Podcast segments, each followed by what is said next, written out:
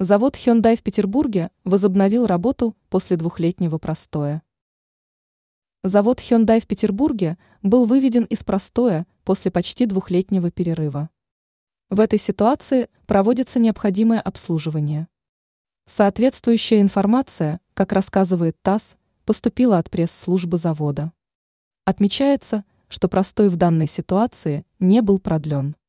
Также осуществляется соответствующее обслуживание оборудования. Помимо этого, проводится обучение работников. Кроме этого, подчеркивается, что штат завода составляет порядка восьми сотен человек.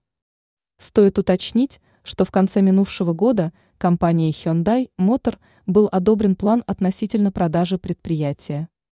При этом завод компании в указанном выше городе остановил выпуск авто весной 2022 года.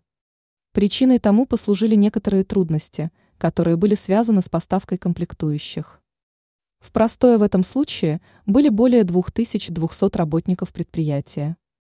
Ранее появилась информация о том, что южнокорейская компания решила продать завод в Петербурге.